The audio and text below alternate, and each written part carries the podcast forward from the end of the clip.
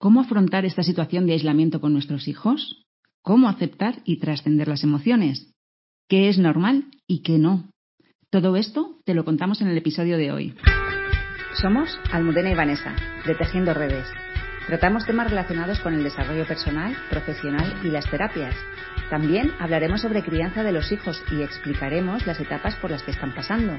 Entre todos podemos tejer redes y crear un mundo mejor. ¿Cómo afrontar esta situación de aislamiento que estamos viviendo acompañando a nuestros hijos de una forma saludable? No es nada fácil. Es complicado no vivir en el futuro imaginando, prediciendo, sacando nuestra bolita de cristal y tratando de imaginar lo que va a pasar. Y es muy difícil vivir en el presente. Vivir en un futuro imaginado como ponernos, pues eso, en la situación de contraer la enfermedad, que una persona que queremos enferme, o cómo me recuperaré económicamente. Todo eso nos saca del presente. Es un trabajo diario que ahora más que nunca tenemos que hacer. Estar en el presente, vivir en el aquí y el ahora. ¿Cómo vas a vivir tu día a día? Es tu elección y esta es una oportunidad para hacer las cosas de otro modo y, por supuesto, de enseñarle a nuestros hijos a vivir la adversidad desde otro lugar. Aquí tenemos todos los padres una ocasión maravillosa para enseñar a nuestros hijos a través del ejemplo. No te olvides que, como dijo Einstein, el ejemplo no es una forma de educar, es la única forma de educar.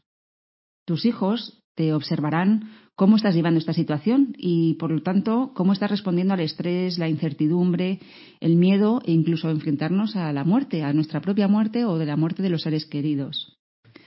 Es tan perjudicial vivirlo desde el no pasa nada a tenerles informados de todas las noticias que, circulan en la, en la televisión, por la red, en Internet, porque inevitablemente ver los informativos nos puede llenar de miedos. Por desgracia, están siendo todos los, medios muy alarmistas y creando mucho miedo y, nos lo mm, transmiten a través de ese poder tan grande que tienen los medios de comunicación. Todas las emociones son válidas, la cuestión es cómo las vivimos. Así que yo también diría que para los adultos lo recomendable es informarse lo justo. Si quieres estar informado, pues eh, fenomenal, pero elige muy bien las fuentes y, por favor no todo el día. Elegir una noticia diaria, un telediario diario, una al día, porque más de verdad que no crea más que, entrar en, muy bajas frecuencias, en psicosis, en, en miedos, ¿vale? Todas las emociones son válidas. La cuestión es cómo las vivimos, si estamos en el enfado, en la rabia, podemos vivirlo con demasiada intensidad, llevándonos a buscar culpables, conspiraciones, la crítica a todo lo que se hace y cómo se hace. Un punto equilibrado, pues mm, sería llevar a cabo acciones que ayuden a compartir nuestra verdad, la nuestra, pero sin envenenarnos o envenenar a los demás. No hay que rechazar nuestro enfado. Ya hemos dicho muchas veces que las emociones son emociones y no son ni buenas ni malas. No, no podemos rechazar nuestro enfado. La cuestión es cómo lo utilizamos, si buscando lo que creemos que está bien, lo que es justo, o buscamos venganza por sentirnos manipulados o engañados. Otra emoción predominante puede ser la tristeza. Cómo la vivimos puede ser desde el exceso, poniendo el foco en todo lo que has perdido, lo que están perdiendo otros, lo que puedes perder, otra vez nos vamos al futuro, y podemos incluso entrar en la depresión. Una forma de vivir la tristeza saludable es entrando dentro, desde el sentir y ver qué surge desde lo mejor de nosotros, desde el amor, desde qué tengo que aprender con esto y qué puedo hacer. Otra forma de vivir todo este proceso es desde el positivismo, la alegría. Incluso este momento se puede vivir desde la alegría de conectar con esta oportunidad que estamos teniendo para mirarnos dentro, para crecer personalmente, para compartir con nuestra familia, incluso para estar al servicio y ayudar a quienes puedan necesitar de nosotros. Y luego hay una emoción que en Tejiendo Redes vamos a patentar, que es la emoción montaña rusa y que es la que muchos pacientes nos cuentan que es así como se encuentran y con la que yo también me identifico. Y a lo largo de un día podemos pasar por todas estas emociones de enfado, rabia, tristeza, alegría, amor. La pregunta es, ¿desde dónde lo estás viviendo tú? Esta es una oportunidad de hacer y estar de forma consciente. Vivirlo y mostrar cómo afrontas esta situación desde la resiliencia y no desde el pánico no es fácil, pero se puede. Porque esta situación puede provocar mucho nerviosismo, miedo, pero podemos vivirlo de otra manera, podemos afrontarlo de otra manera. Estar todo el día ocupados haciendo cosas no es una forma saludable de vivir en el, aislamiento. Esto seguramente nos ha podido servir los primeros días, pero tarde o temprano las emociones van a salir por donde puedan, o eso sería lo más saludable.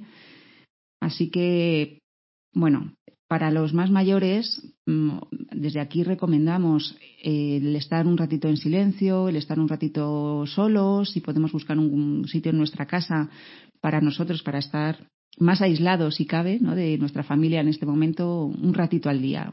Veinte minutos, no hace falta más. Estar respirando, escuchando una música relajante y estar con nosotros mismos. Cada uno meditar mm, a su manera, cada uno como, como quiera hacerlo. También podemos utilizar meditaciones guiadas de YouTube. Bueno, hay muchas maneras de hacer, de, meditar y de estar un rato con nosotros mismos. Bueno, ahora vamos a, a contaros algunas cosas que podéis hacer para acompañar a nuestros hijos desde la resiliencia, que de eso se trata este episodio. En primer lugar, un contacto físico positivo ayudará a la liberación de oxitocina, lo que aporta sentimientos de seguridad y confort. Incorporar unos minutitos al día de masaje, de cosquillas eh, amables, no de cosquillas de alterar, estas que, ¡ay! Eh, sino cosquillas tranquilizadoras, caricias, y verás cómo disminuye también su agitación. Hablar sobre esta situación, eh, pregunta a tu hijo si hay algo que necesita saber, si hay algo que le preocupa. Hablar de cómo nos sentimos. Elegir un sentimiento y hablarle a tu hijo de cuándo tú te sentiste así, pero que otra persona en tu misma situación se sintió de, forma distinta, porque cada uno, ante una misma situación, podemos vivirlo y sentirlo de forma distinta. Luego le pones un color a esa emoción. Luego animamos a que cuente una situación en la que se haya sentido, por ejemplo, triste o enfadado y que le ponga un color. Si la tristeza fuera un color, ¿qué color sería? También es importante que les enseñes que las emociones pasan, no se quedan para siempre. Si lo que sentimos nos incomoda, podemos buscar la forma de poder sacarlo, que también está muy bien, expresar y poner fuera las emociones también las libera. Así que podemos eh, utilizar diferentes técnicas ¿no? o, o formas de hacerlo. Pues, en primer lugar, la expresión, decirle a alguien lo que me pasa. También podemos sentarnos a hacer una actividad tranquila hasta que me calme, hasta que se me pase un poco podemos utilizar y garabatear un libro, el libro, por ejemplo, de los enfados, o crear un libro de las emociones y, poder ir dibujando cada una de esas emociones.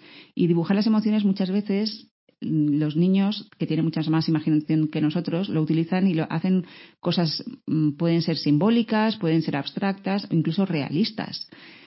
Pero dejarles abiertas que puedan expresar sus emociones de esa manera. Luego mm, podemos hacer una lista y escribir todas las cosas por las que estoy enfadado o por las que estoy triste. Y también es muy importante en estos momentos hacer un rincón de la calma. Esto lo hemos, eh, lo hemos hablado en más episodios, lo hemos, eh, es una herramienta de autorregulación maravillosa y que podemos aplicar a nosotros mismos, como he dicho antes, con ese ratito y ese aislamiento puntual para nosotros mismos cuando estamos también alterados. Y para los niños, pues ese rincón de la calma, que ellos elijan en su habitación un rincón, un sitio y que lo decoren, que le puedan poner el cojín que ellos quieran o sin cojín, con una silla, como ellos quieran. Pueden eh, poner ahí juegos, pueden poner puzzles, pueden poner un cuaderno para colorear y que sea su lugar para irse a calmar. Esto no es el rincón de pensar. Por favor, no lo confundamos porque no tiene nada que ver. Esto es, es me siento triste, me siento nerviosa, me siento como me sienta, no, necesito autorregularme, me voy voluntariamente a mi rincón, de, voluntariamente, por favor, podemos sugerirlo, pero no obligarles, ¿vale? Me voy voluntariamente a mi rincón de la calma y trato de calmarme ahí con las herramientas que tenga a mi, a mi disposición, que son las que vamos a preparar de antemano. Bueno, luego también es muy aconsejable utilizar el cuerpo, el movimiento para expresar, para sacar y liberar emociones. Podemos hacerlo con el ejercicio en casa.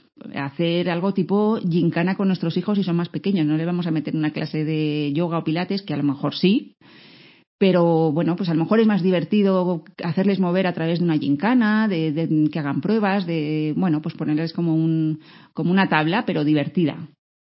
Podemos también eh, ponerles una clase si son más mayores, una clase de YouTube, de algo que les guste. Podemos hacer entrenamiento de, no sé, kickboxing, de, mm, eh, no sé, de, pilates y, son más tranquilos y no les gusta tanto lo aeróbico. No sé, eh, también depende de la edad y de los gustos de cada, de cada niño. O también podemos hacer otra cosa maravillosa, que es poner música y bailar y además con diferentes ritmos, poner diferentes canciones que inviten a sacar diferentes emociones. Eh, no sé si os pasa a vosotros, a mí sí, desde luego, que dependiendo de mi estado anímico pongo un tipo de música u otro. Pues si vamos poniendo y alternando diferentes tipos de música o ritmos dentro de lo que a ellos les pueda gustar, pues bueno, eh, podemos invitarles a sacar también. Ahí se libera energía, se liberan emociones, se liberan un montón de cosas bailando. Y también nos desfogamos, por supuesto. Bueno, ahora vamos a hablar un pelín de los adolescentes, de nuestros hijos más mayores y porque la forma de entender y de afrontar y de llevar esta situación con ellos pues es diferente también a cuando los niños más pequeños. Lo normal ahora no aplica, es decir, lo normal porque no hay rutinas habituales, eh, no, hay un ritmo de vida mm, habitual con extraescolares, con ejercicio, con amigos, con salidas, porque esto evidentemente este no es un estado normal. Así que hay que revisar algunas de las normas y probablemente tengamos que levantar más la mano en algunas cosas. Tenemos que soltar un poquito más, como por ejemplo, pues en el tiempo de uso de las pantallas. Solo por dar algunas pinceladas de lo que podría ser normal, pues es, por ejemplo, el aislamiento en su cuarto. Se meten en su cueva y, y no hay quien les haga salir y lo único que hacen es hablar con sus amigos a través de las distintas aplicaciones o de Instagram, de videollamadas o jugando a la Play en grupo y que no quieran compartir su tiempo con nosotros y prefieran estar, entre comillas lo de estar, con sus amigos, aunque sea de una manera virtual, es lo normal que su horario también se vea trastocado, porque en la adolescencia se tiende, por cuestiones biológicas, que ahora no entro en ese jardín, pues se tiende a trasnochar más y a levantarse más tarde también. No podemos obligarles a pasar tiempo en familia. Nos encantaría que compartiésemos todos como familia feliz, pero los, nuestros hijos tenemos que asumir que nuestros adolescentes ahora mismo no quieren estar con nosotros, que prefieren estar con sus amigos. Y obligarles a pasar más tiempo en familia probablemente nos va a suponer tener más conflictos. Lo que sí podemos hacer es invitarles a hacer cosas con nosotras que les siente, que les pueda más o menos apetecer. No va a ser la ilusión de su vida y probablemente nos lo van a demostrar así de vaya rollo, no sé qué. Pero bueno, si les podemos eh, tentar con algo que a ellos les pueda gustar, pues eh, estupendo. Por ejemplo, pues si queremos ver una película, eh, pues a lo mejor tenemos que hacer un esfuerzo y ver una película de Los Vengadores o de Divergente o de acción que a nosotros nos, nos espanta, pero que mm, o que no nos gusta tanto. A mí, por ejemplo, no me disgustan, pues a que prefiero otro tipo de cine, pero como quiero compartir ese tiempo, aunque sea de película con mi hijo, pues pongo películas que, que acuerdo películas con él y dejo que él elija en bastante medida. Y si no queremos tener una batalla campal permanente en casa con ellos, tenemos que entender que todo lo que nosotros estamos viviendo a nivel emocional, esa montaña rusa de la que hemos hablado antes, ellos también. Y con el añadido y la diferencia de que hay que sumarle el componente hormonal que les acompaña en esta edad, con lo cual es una bomba de relojería. Así que la recomendación sería marcar pocos límites. Puede ser la higiene personal, puede ser que hagan sus deberes y puede ser que a lo mejor coman y cenan con nosotros. Pero eh, y que además esos sean muy claros los que cada uno quiera poner en su casa, pero que sean pocos, claros y en el resto de cosas, pues abrir la mano y aflojar un poco en las normas y las rutinas y sobre todo tener paciencia, mucha paciencia. Esto también pasará. Bueno, las emociones son cambiantes, se van transformando, igual que esta situación. Todo pasará y nos quedaremos con muchísimos aprendizajes. Uno de ellos puede ser vivir esta situación de estrés de forma resiliente, afrontando la adversidad, adaptándonos y aprendiendo de ella.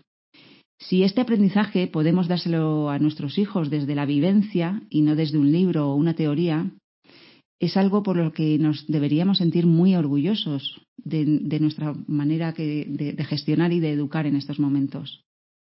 Así que no olvides que esta es una oportunidad de enseñar a nuestros hijos a vivir las adversidades de una forma saludable. Y aquí termina este episodio de Tejiendo Redes. Cuéntanos de qué te gustaría que hablásemos en otro episodio y trataremos de hacerlo. Esperamos que hayas disfrutado, que haya sido útil y si ha sido así, te agradeceríamos que recuerdes compartirlo en tus redes y ponernos muchos likes y estrellitas en iTunes y en iVoox. Entre todos, podemos tejer redes y crear un mundo mejor.